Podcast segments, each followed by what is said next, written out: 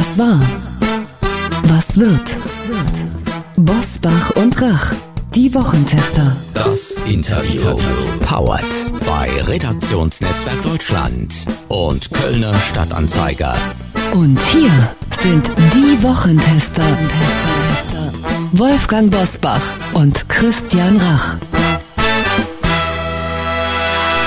Hallo und herzlich willkommen, Christian Rach hier aus Hamburg. Hallo auch von Wolfgang Bosbach aus Bergisch Gladbach. Sie hören eine Interviewfolge der Wochentester mit ZDF-USA-Korrespondent Elmar Thewensen. Warum er vor einem wirtschaftlichen Kuschelkurs mit China warnt, jetzt in dieser Folge. Wir bedanken uns bei Lidl für die freundliche Unterstützung. Wussten Sie schon, dass im vergangenen Jahr mehr als jede dritte in Deutschland gekaufte Fairtrade-zertifizierte Banane bei Lidl gekauft wurde? Kein Wunder, denn bei der Auswahl an nachhaltigeren Produkten ist Lidl wirklich spitze. Zu erkennen sind die nachhaltiger produzierten Waren an Siegeln wie der grüne Knopf, Fairtrade, EU Bio Siegel oder Bioland. Mit Siegeln gekennzeichnete Eigenmarkenprodukte geben Verbrauchern zusätzliche Orientierung und bestätigen die hohe Qualitäts- und Produktstandards von Lidl. Seit fast fünf Jahren kooperiert Lidl zum Beispiel mit Bioland, dem führenden Bioanbauverband in Deutschland und Südtirol.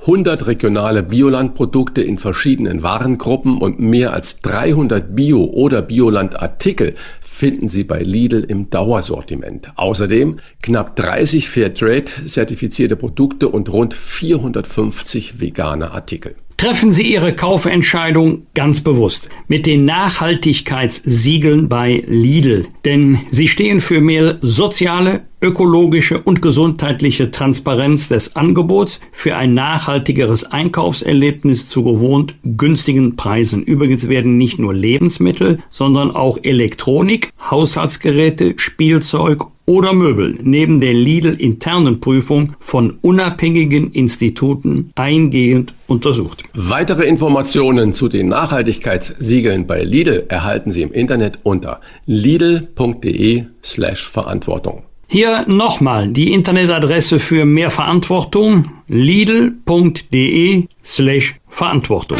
Heute zu Gast bei den Wochentestern Elmar Theversen.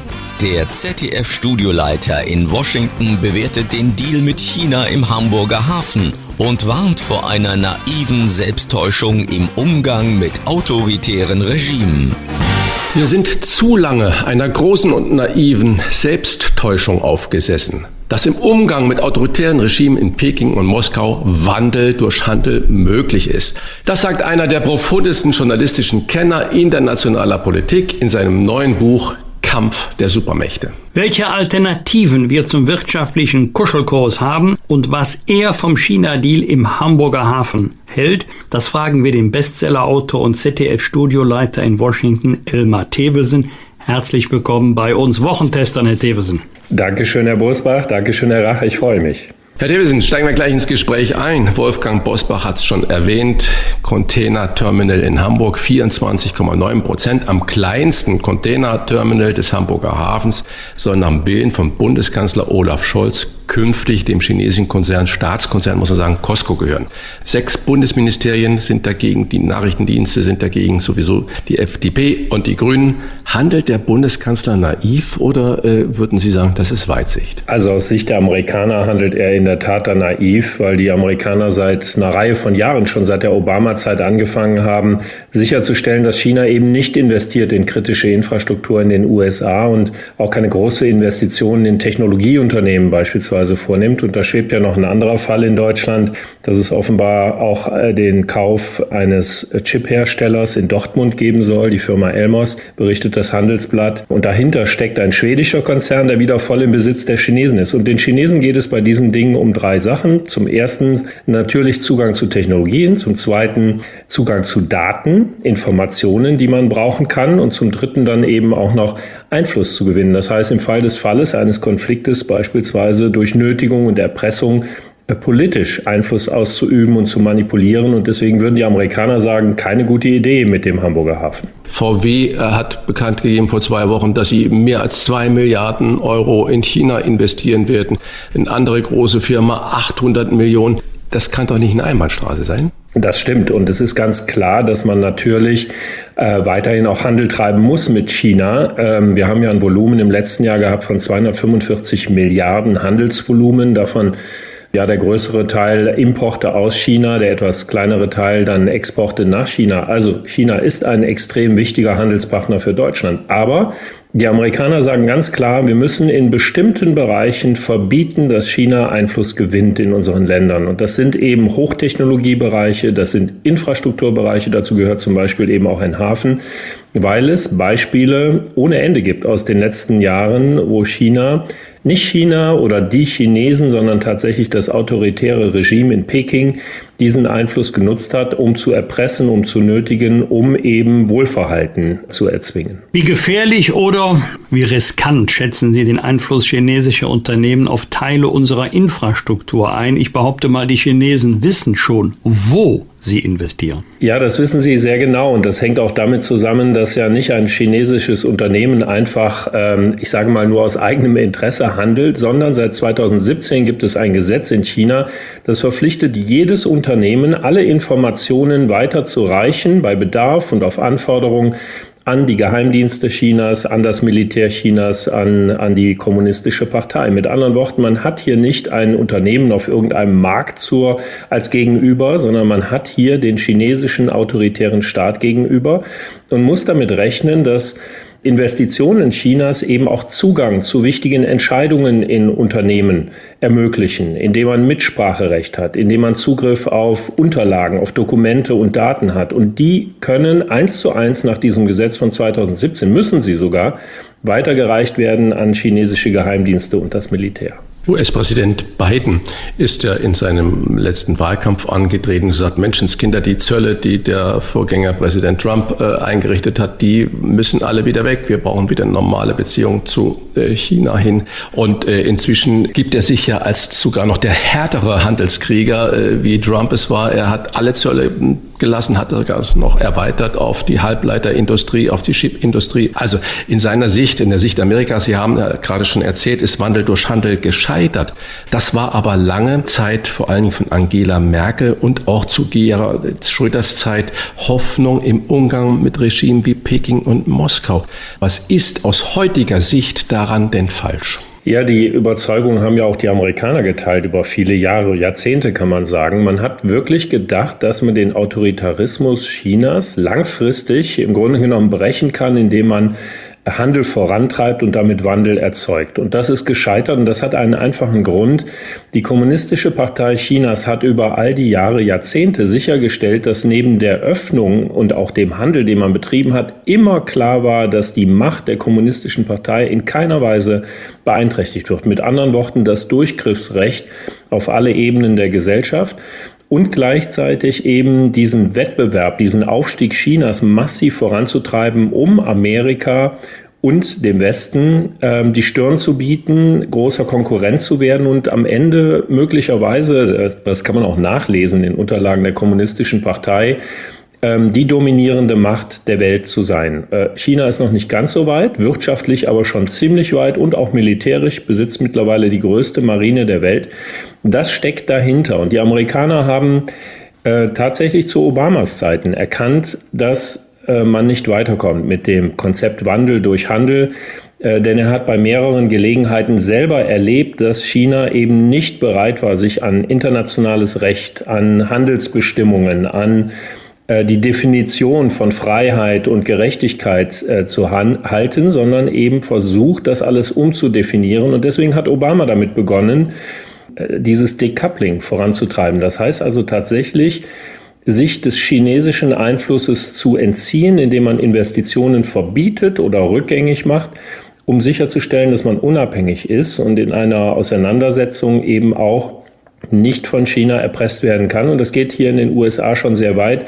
Die Deutschen äh, haben das bisher noch nicht so wirklich verstanden, weil wenn jetzt ein großer Konflikt käme zwischen China und den USA oder China und dem Rest der Welt, sprich ein Einmarsch in Taiwan, dann stünde Deutschland sehr schnell unter einem riesigen Druck, weil man eben so dicht vernetzt und verflochten ist mit der chinesischen Wirtschaft. Sie haben vorhin selber das Handelsvolumen von 245 Milliarden Euro Import-Export angesprochen. Wie realistisch ist eigentlich die Annahme, funktionierende deutsche Wirtschaft ohne China sei möglich? Äh, ja, das hat tatsächlich ein Institut mal errechnet und hat mal überprüft, wie viel von den Waren, die wir aus China bekommen, könnten wir denn eigentlich auch anderswoher bekommen. Und hat dabei festgestellt, es ist wirklich nur ein Bruchteil von Waren und Rohstoffen, die man aus China derzeit bezieht, den man nicht irgendwo anders herbekommen könnte. Das heißt, es bedarf eines Umsteuerns, das dauert natürlich Zeit, eines Umsteuerns, um sich eben da unabhängig zu machen, aber es ist möglich.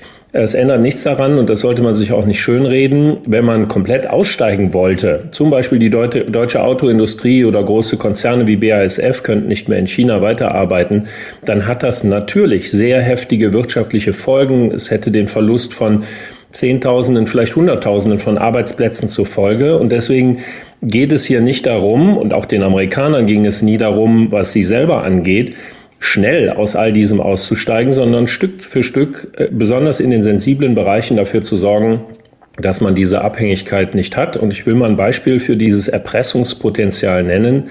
Das winzig kleine Litauen hat im vergangenen Jahr einmal Taiwan ein offizielles Büro in Vilnius ermöglicht. Daraufhin hat es sich natürlich den Zorn der chinesischen Regierung zugezogen und Peking hat heftig gedroht, gegenüber Litauen Handelsbeziehungen einzustellen. Das Volumen ist jetzt relativ gering.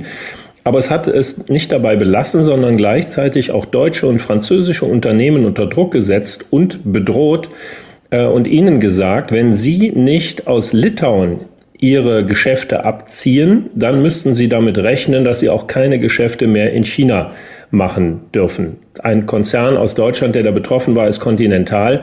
Also es zeigt im Grunde genommen, wie China bereit ist, diese wirtschaftlichen Verflechtungen auch für politische Nötigung, man kann auch sagen, Erpressung zu benutzen. Sie schreiben in Ihrem aktuellen Buch, dass der Krieg gegen die Ukraine im Herzen Europas erhebliche Konsequenzen für die Beziehungen zwischen China und dem Rest der Welt habe. Welche sind das und warum nehmen Sie zum Beispiel Indien da aus, nur weil es eine Demokratie ist? Also es hat erheblichen Einfluss auf China, weil China natürlich, wenn Putin damit davonkommt, tatsächlich Teile der Ukraine dauerhaft zu besetzen, zu annektieren, das als Signal verstehen könnte, das kann man jetzt auch mit Taiwan machen. Und das ist die große Sorge, ähm, denn wenn China Taiwan besetzen würde, hätte das wirtschaftliche Auswirkungen, auch strategisch-militärische Auswirkungen in der Region. Ähm, und äh, Xi Jinping lässt ja auch keine Gelegenheit aus, wie jetzt gerade auch vor ein paar Tagen äh, wieder zu drohen mit genau solch einem Einmarsch. Und deswegen ist es hier für die Amerikaner extrem wichtig klarzumachen, Putin darf diesen Krieg nicht gewinnen. Die Ukraine muss die Möglichkeit haben, ihr Territorium nach Möglichkeit komplett wiederzubekommen. Dafür bewaffnet man die Ukraine. Und China ist damit eben klargemacht und sehr eindeutig klargemacht, dass eben die westliche Wertegemeinschaft nicht dulden wird, wenn China in Taiwan einmarschiert.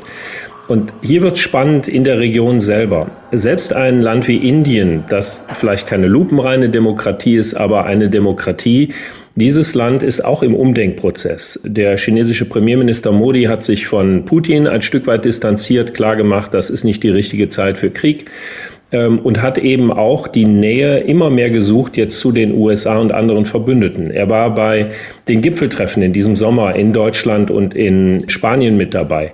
Er war dabei, als Joe Biden im Indo-Pazifik äh, eine neue Allianz ausgerufen hat, das Indo-Pazifische Wirtschaftsforum, um eben gegenzuhalten gegen äh, China, weil auch Indien sieht, dass China durch den massiven Ausbau seines Militärs in dieser Region strategisch die Handelswege kontrollieren könnte und auf diese Weise in der Lage wäre, auch die anderen Länder in der Region zu dominieren. Und das ist nicht im Interesse von Indien. Der Westen versucht zurzeit, Putin mit massiven wirtschaftlichen Sanktionen in die Knie zu zwingen. Wie aussichtsreich ist das? Was Putin angeht, sehen wir, dass die Sanktionen natürlich Wirkung entfalten. Aber ehrlicherweise, weil wir uns eben immer noch nicht 100 Prozent abgekoppelt haben vom russischen Öl und Gas, und weil andere Länder in dieser Welt nicht mitziehen, Stichwort OPEC Plus, die gerade ja eine Verknappung der Ölmenge beschlossen haben, um die Preise in die Höhe zu treiben, scheinen die Sanktionen eben noch nicht ausreichend Wirkung zu entfalten. Denn Putin hat mit dem, was er noch verkauft hat, teilweise dann auch an andere Länder wie Indien verkauft hat, mehr Geld eingenommen durch die höheren Preise. Also die Sanktionen alleine helfen nicht, aber es ist die Kombination dass man Waffen liefert an die Ukraine, um zu ermöglichen, Geländegewinne zu erzielen und Putin in eine Situation zu bringen, wo es in seinem Interesse wäre, auch diesen Krieg möglichst bald zu beenden.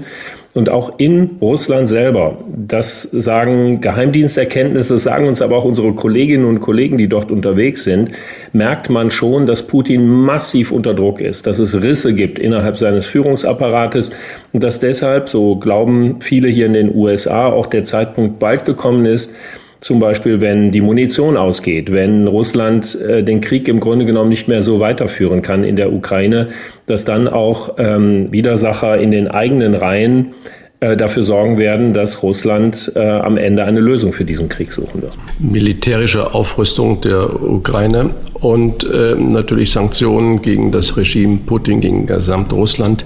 Beide Komponenten. Wäre das auch ein Modell für den zukünftigen Umgang mit Xi Jinping, sprich militärische Aufrüstung Taiwan und Sanktionen? Klare Antwort, ja, sagen die engsten Berater von Joe Biden. Ähm, wir haben Beispiel in Warschau am Rande des äh, Besuches von Joe Biden im März diesen Jahres ein Hintergrundgespräch gehabt in einem Hotel und dachten, da kommen, wie uns angekündigt waren, ähm, Administration Officials und damit sind dann schon mal gerne Pressesprecher von den Ministerien oder vom Weißen Haus gemeint. Und als wir da Zwischenruf, standen, was ja. Sie in Ihrem Buch sehr interessant beschreiben.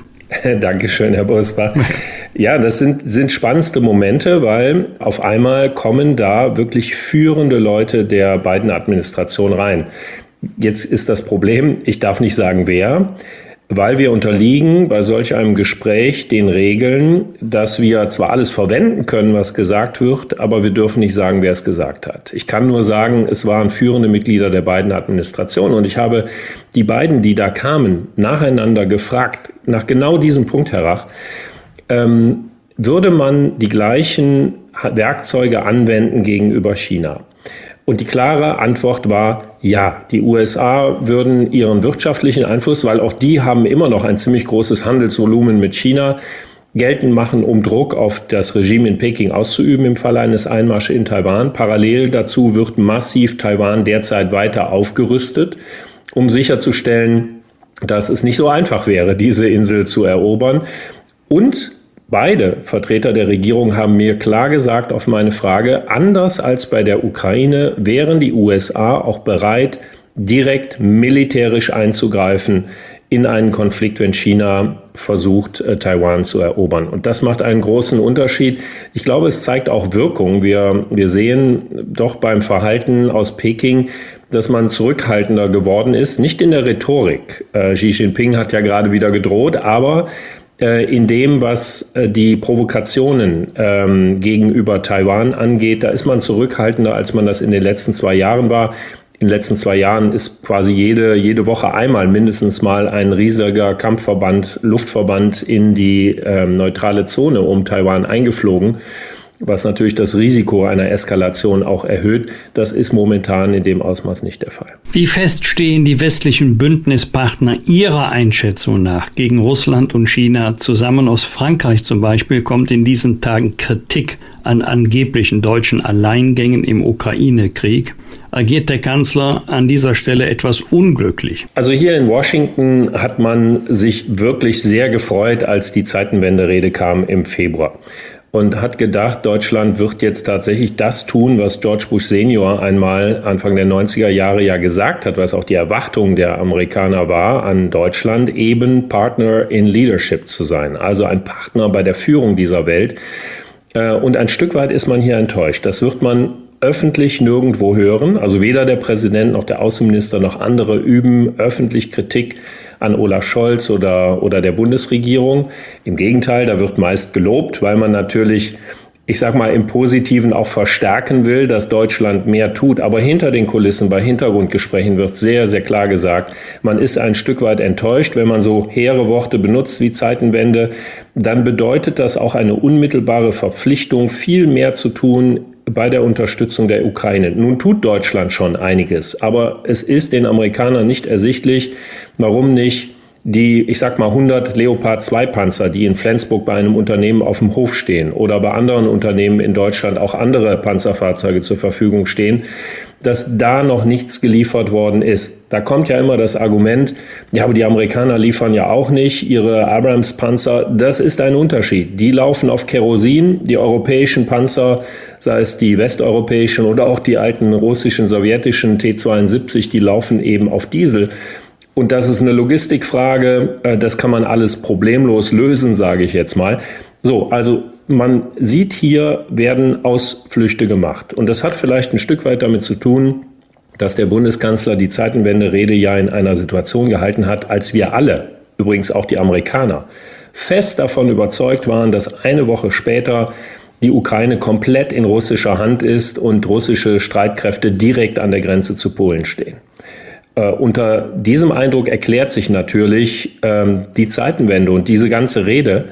Äh, aber es ändert nichts daran, wenn man diese Worte benutzt, dann müssen auch entsprechende Taten folgen. Und da ist man ein Stück weit hier in Washington auch im Weißen Haus enttäuscht. Noch eine Nachfrage zu dem, was Sie gerade ausgeführt haben. Hier in Washington, das ist ja so diese Bubble, in der man das dann bespricht. Ich habe aufgehorcht, als diese Woche über die Ticker lief, dass äh, vor den wichtigen Midterm-Wahlen 30 Vertreter des linken Flügels der Demokraten, unter ihnen ganz prominente Gesichter wie die Alexandria Ocasio-Cortez und und ich glaube Ilhan Omar waren dabei, mit dem Aufruf nach dem Kursschwenk in der Ukraine-Politik für Aufregung gesorgt haben. In dem Brief haben die ja den Präsidenten aufgefordert, direkte Verhandlungen mit Russland zu beginnen, um den Krieg zu beenden. Und dann haben sie das Schreiben äh, wieder zurückgezogen. Das kann doch kein Zufall sein. Also regt sich doch in USA ebenfalls Skepsis, dass diese Politik, wie sie im Moment passiert, richtige Aufrüstung der Ukraine und so weiter,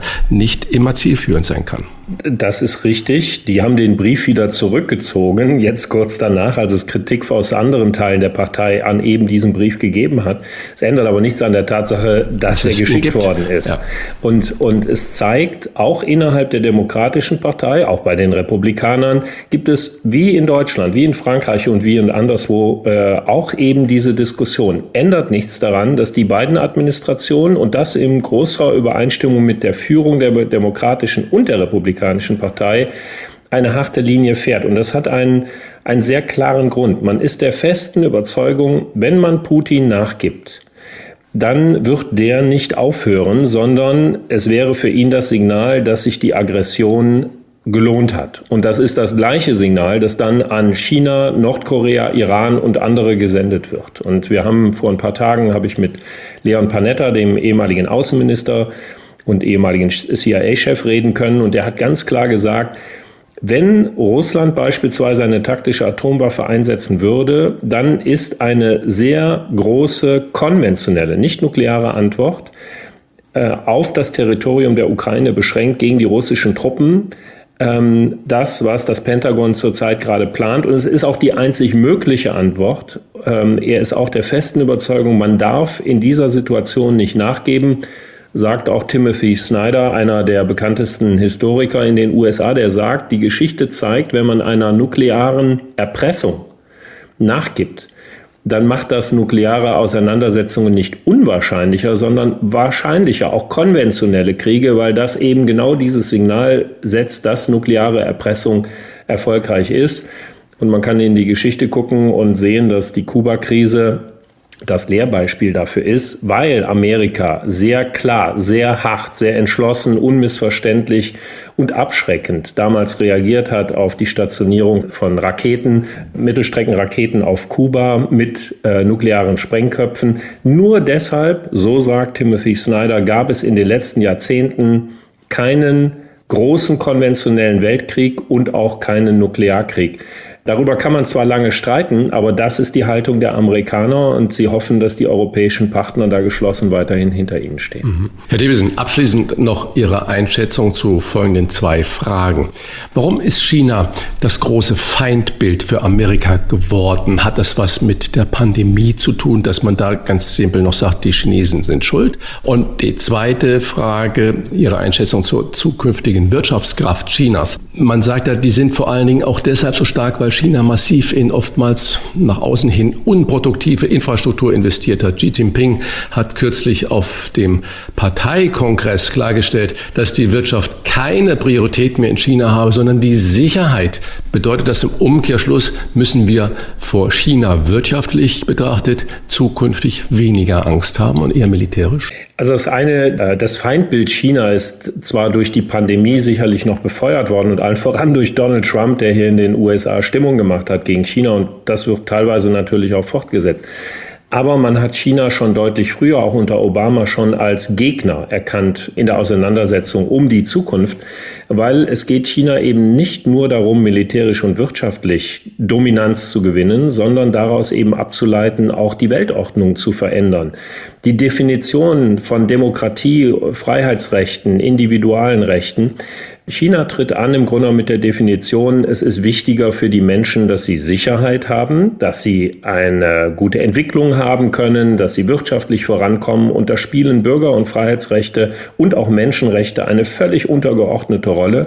Und das versucht China auf allen Ebenen, übrigens auch bei den Vereinten Nationen, entsprechend umzusetzen und durchzusetzen. Und aus diesem heraus sind die USA zu dem Schluss gekommen, China ist der Gegner, Schrägstrich der Feind. Und wenn man das weiter geschehen lässt, dann wird man eine autoritaristische Welt vorfinden, weil China, und da kommen wir zu der zweiten Frage, massiv versucht, durch wirtschaftlichen Einfluss in aller Welt, durch Investitionen eben auch andere Staaten, andere Regierungen dazu zu bekommen, den Autoritarismus besser zu finden als die liberale Demokratie. Und das führt eben am Ende zu dem Punkt, dass ähm, das Unabhängigmachen von China im Wirtschaftsbereich in kritischer Infrastruktur und ähnlichen Punkten ist das eine. Aber all das wird nicht funktionieren in der Auseinandersetzung, sagt auch Joe Biden, wenn wir nicht dafür sorgen, dass unsere eigenen Demokratien die Grundbedürfnisse der Menschen befriedigen können. Wenn wir das nicht schaffen, also die Leute den Eindruck haben, der Autoritarismus schafft das besser äh, und, und ermöglicht uns das alles, was wir uns erwünschen, dann hat am Ende die liberale Demokratie verloren. Und das ist der Grund, weshalb die Amerikaner jedenfalls sagen, die Europäer und allen voran Deutschland müssten eigentlich führend dabei sein, äh, zu schauen, wie man die Demokratie und die Freiheits-, Bürger- und Menschenrechte bewahren kann und dabei trotzdem wirtschaftlichen Fortschritt für äh, die eigene Bevölkerung garantiert. Lieber Thewissen, zum Schluss noch zwei Fragen, die Sie ganz leicht beantworten können. Erstens werden am 8. November bei den Midterms Election die Republikaner wieder stärker oder gestärkt? Und die zweite Frage, Kommt er noch mal zurück oder sagt jetzt selbst eine Mehrheit der Republikaner, er sei bei uns, aber nicht, nicht noch einmal Donald Trump? Also die Republikaner werden gestärkt aus der Wahl hervorgehen. Ich glaube, das kann man sagen. Die Umfragen sagen sogar, dass im Abgeordnetenhaus sehr deutlich die Mehrheit wechseln wird zu den Republikanern. Im Senat ist es ein bisschen knapper. Vielleicht schaffen die Demokraten es, den Senat zu halten. Ich gebe auf die Umfragen nicht viel. Das haben wir in der Vergangenheit gesehen. Da haben die auch sehr heftig daneben gelegen. Stichwort Donald Trump. Ähm, wir waren unterwegs in mehreren Bundesstaaten und aus der Individualempirie sage ich, wir haben eine unglaubliche Mobilisierung auf beiden Seiten. Aber ich glaube, die ist auf der demokratischen Seite größer. Und deswegen wäre ich nicht wirklich überrascht, wenn es am Ende doch reicht, um die Mehrheiten in beiden Häusern zu behalten. Und Donald Trump, befeuert im Grunde genommen die Spaltung Amerikas fröhlich weiter und kassiert Millionen und Abermillionen an Spenden, die er einsammelt dafür. Und ich glaube, der wartet die Wahl ab, wenn seine Trumpisten in Ämter kommen, in den Bundesstaaten, aber auch hier in Washington im Kongress, dann wäre er bereit, nochmal anzutreten. Aber innerhalb seiner eigenen Partei wird er sehr, sehr starke Gegenkandidaten da haben, wie Ron DeSantis, den Gouverneur von Florida. Und ich glaube, am Ende wird sich Trump dann nicht durchsetzen können, weil in der Tat auch manchen oder vielen Republikanern es am Ende reicht, wenn sie dafür jemand anders bekommen, der die Positionen genauso vertritt wie Donald Trump, aber in der Art anders auftritt, ähm, dann könnte es gut ähm, äh, dazu führen, dass Donald Trump eine Vorwahl innerhalb der Republikanischen Partei verliert. Wir bedanken uns bei dem ZDF-Journalisten Elmar Thewesen. Wer das Thema vertiefen möchte, dem empfehlen wir sein aktuelles Buch. Ich selber habe es vorige Woche im Krankenhaus gelesen. Die Lektüre ist so spannend, dass der Narkosearzt große Mühe hatte, mich überhaupt ruhig zu stellen.